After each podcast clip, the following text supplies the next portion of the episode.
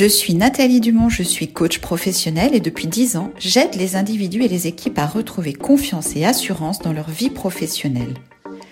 Mais qu'est-ce que la confiance en soi et comment se construit-elle?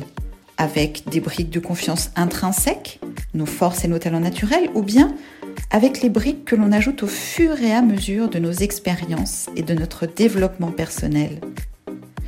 Parce que je crois dans la force de l'expérience qui transforme, avec Fortitude Podcast, je vous propose dans chaque épisode de poser une petite brique de confiance. Grâce à l'expérience, un sujet, un outil, une action. 804 000. C'est le résultat que j'ai obtenu en cherchant syndrome de l'imposteur sur Google. Et là, je me suis dit que tout avait déjà été dit ou écrit que bien d'autres avant moi avaient eu déjà la bonne idée que je n'aurais jamais sur le sujet. Et pourtant j'avais envie de faire ce podcast sur le syndrome de l'imposteur pour proposer des pistes face à ce phénomène, mais pas seulement. Et ça n'a pas été facile. J'ai beaucoup hésité avant de me lancer, et ça ne me ressemble pas. En fait, je voulais que cet épisode soit parfait. Alors j'ai cherché à compléter mes connaissances, par peur d'oublier un point essentiel ou par peur de proposer des mauvaises pistes. J'ai cherché des chiffres, des articles, des études. Et plus je cherchais, plus je trouvais, plus j'avais l'impression que je n'y arriverais pas, ou plutôt que ce ne serait jamais assez bien. Bref, j'avais même pas commencé que c'était déjà raté, enfin dans mon esprit. Et puis je suis revenue aux fondamentaux de ma pratique de coach, à la façon dont j'accompagne mes clients sur le syndrome de l'imposteur, comme d'ailleurs euh, sur les autres sujets liés à la confiance en soi, aux méthodes que j'utilise, à mon expérience de ce sujet qui n'est pas complète, encore moins parfaite, mais qui est une expérience réelle, unique, spécifique, puisque c'est la mienne. Alors j'ai décidé de préparer un podcast qui soit good enough, juste suffisamment bien, qui ne serait ni parfait ni complet, mais qui porterait sur ce en quoi je crois parce que j'en ai l'expérience, avec l'objectif que ce podcast soit juste good enough. Et donc, est-ce que j'ai été frappée du syndrome de l'imposteur en préparant ce podcast? Je ne crois pas, non. Et pourtant, plusieurs de mes pensées ou de mes doutes ressemblaient vraiment aux grandes caractéristiques du syndrome de l'imposteur. Et je crois qu'au fond, c'est la raison pour laquelle j'ai voulu faire ce podcast. Pour dire, arrêtons de parler du syndrome de l'imposteur à tort et à travers. Stop aux raccourcis, aux formules toutes faites, aux étiquettes. Pourquoi vouloir tout mettre dans des cases? Pourquoi ce besoin de poser des diagnostics faciles? Combien de fois j'entends mon collègue, mon boss, ma femme, elle travaille beaucoup trop, ou bien euh, il en fait des tonnes, de toute façon il a toujours eu un complexe d'infériorité, il doit avoir le syndrome de l'imposteur. Mais qu'est-ce que tu en sais? Tu, tu lui as demandé? Bref, méfions-nous des mots qu'on utilise. Méfions-nous des définitions qui vulgarisent. Méfions-nous des mots qu'on utilise car les conséquences de ce phénomène de l'imposteur sont sérieuses. Ce ne sont pas juste des freins au développement du potentiel, c'est un état d'anxiété permanente qui peut conduire à la dépression ou au burn-out. Méfions-nous des mots qu'on utilise car ce phénomène existe, mais il peut aussi être confondu avec d'autres types de phénomènes ou de ressentis, d'où l'importance de pouvoir l'identifier et même de le mesurer. Alors de quoi s'agit-il? D'abord, il ne s'agit pas d'un trouble mental, pas d'un trouble psychiatrique, pas d'une pathologie. C'est d'ailleurs la raison pour laquelle il est plus juste de parler de phénomène de l'imposteur que de syndrome de l'imposteur. Il ne s'agit pas non plus d'un trait de personnalité récurrent car le phénomène de l'imposteur va plutôt se manifester dans une période particulière, avec un stress contextuel ou un changement de situation par exemple. La littérature consacrée au sujet indique en effet que 70% d'entre nous sont confrontés à ce phénomène ou à certaines de ses caractéristiques au moins une fois dans leur vie. Alors de quoi s'agit-il?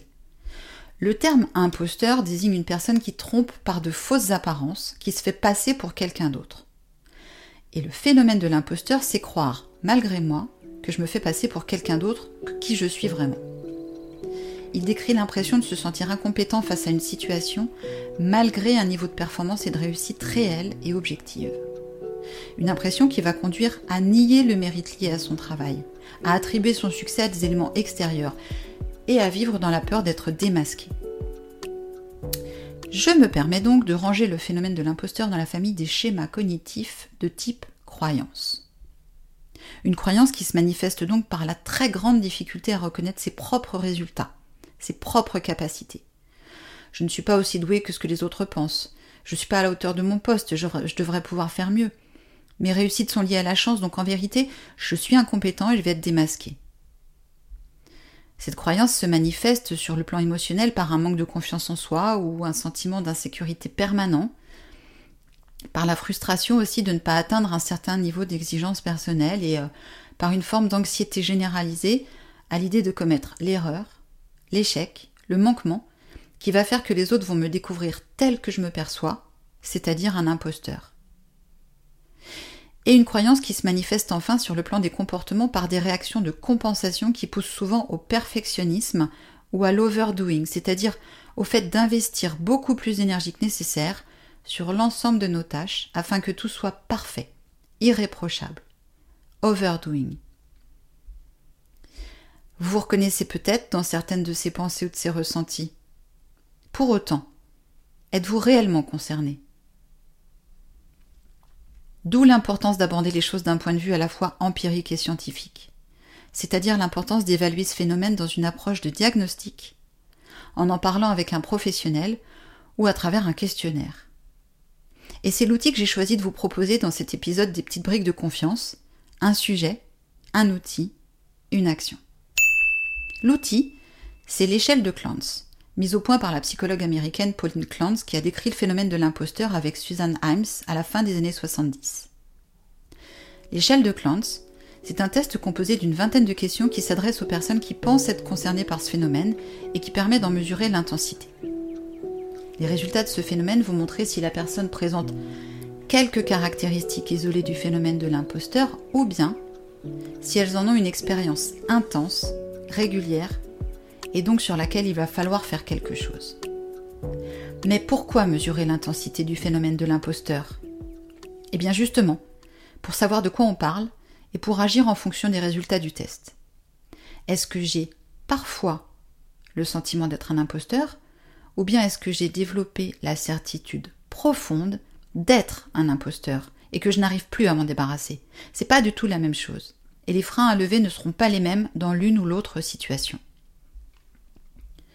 Plusieurs fois, j'ai entendu certains de mes clients me dire en fait, euh, je suis rassurée, c'est pas si grave que ça. Et oui, parce que les résultats du test montraient qu'ils étaient faiblement ou modérément concernés par le phénomène de l'imposteur. Et grâce aux résultats du test, nous avons pu cibler très précisément les points qu'ils avaient envie d'améliorer. Par exemple, apprendre à valoriser davantage son travail ou à accepter les félicitations. Et lorsque les résultats du test montrent que le phénomène est très présent pour la personne, ce diagnostic est déjà, en soi, une prise de conscience qui fait partie du travail en coaching. Il aide la personne à définir ce qu'elle veut changer en priorité.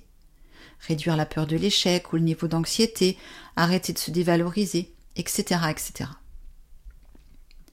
Et lorsque le phénomène de l'imposteur est très présent, une stratégie intéressante peut être d'apprendre à poser des limites.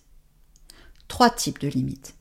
Première limite, Observer mon dialogue interne, par exemple, et poser les limites justes au regard que je porte sur moi et sur mon travail. En quoi, par exemple, la peur d'échouer est un moteur et à partir de quel moment ça n'est pas bon pour moi et je dois faire cesser ce dialogue interne?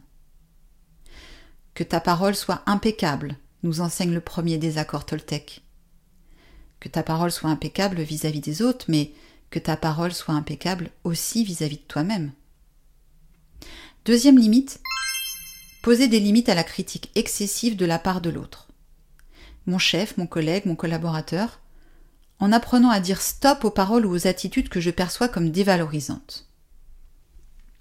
Et puis troisième limite, poser les limites au temps passé et à mon niveau d'exigence personnelle sur les différents sujets dont, je m'occupe. C'est le fameux good le suffisamment bien le Goodinoff qui va me permettre de poser une petite brique de confiance face au phénomène de l'imposteur. Je vais donc par exemple définir précisément le temps que je vais consacrer à une action et le niveau d'exigence que je me fixe, et je vais m'y tenir. Je dois travailler sur une présentation ou une prise de parole. Combien de temps et quel résultat attendu je me fixe pour que cette présentation ou cette prise de parole soit suffisamment bien. Ça veut dire accepter du coup que suffisamment bien ne soit pas la même chose que parfaite. Ça veut dire accepter de s'arrêter lorsque le résultat final est suffisamment bien, qu'il répond à ce qu'on attend de moi, à mon engagement ou à mes responsabilités. Ça aurait pu être mieux? Peut-être. Et ça aurait changé quoi? Donc accepter de s'arrêter lorsque le résultat final est suffisamment bien et surtout ne pas oublier d'en faire une petite victoire. Certains, certaines auront peut-être reconnu ici la référence au fameux Good Enough Mother, mère suffisamment bonne, inventé par le psychanalyste anglais Winnicott dans les années 50, et qui désigne l'attention normale portée par une mère à son bébé. Pour éviter aux mères de tomber dans le piège de la mère exceptionnelle. Pour éviter aux mères de céder aux injonctions d'une société qui leur demande d'être des mères parfaites, des super-mamans, aux dépens de leur propre équilibre et aux dépens d'ailleurs du développement de leur enfant. La mère suffisamment bonne, c'est celle qui s'occupe normalement de son enfant en lui apportant l'attention dont il a besoin, tout en acceptant que oui, par moment il va s'ennuyer, oui, il va devoir patienter, oui, il va louper l'anniversaire de, son copain parce que nous partons en week-end. Toutes ces petites frustrations qui participent à son développement sain en tant que personne.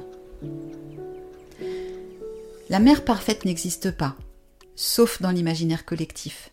Mais entre la mère parfaite et la mère indigne, il y a la mère suffisamment bonne.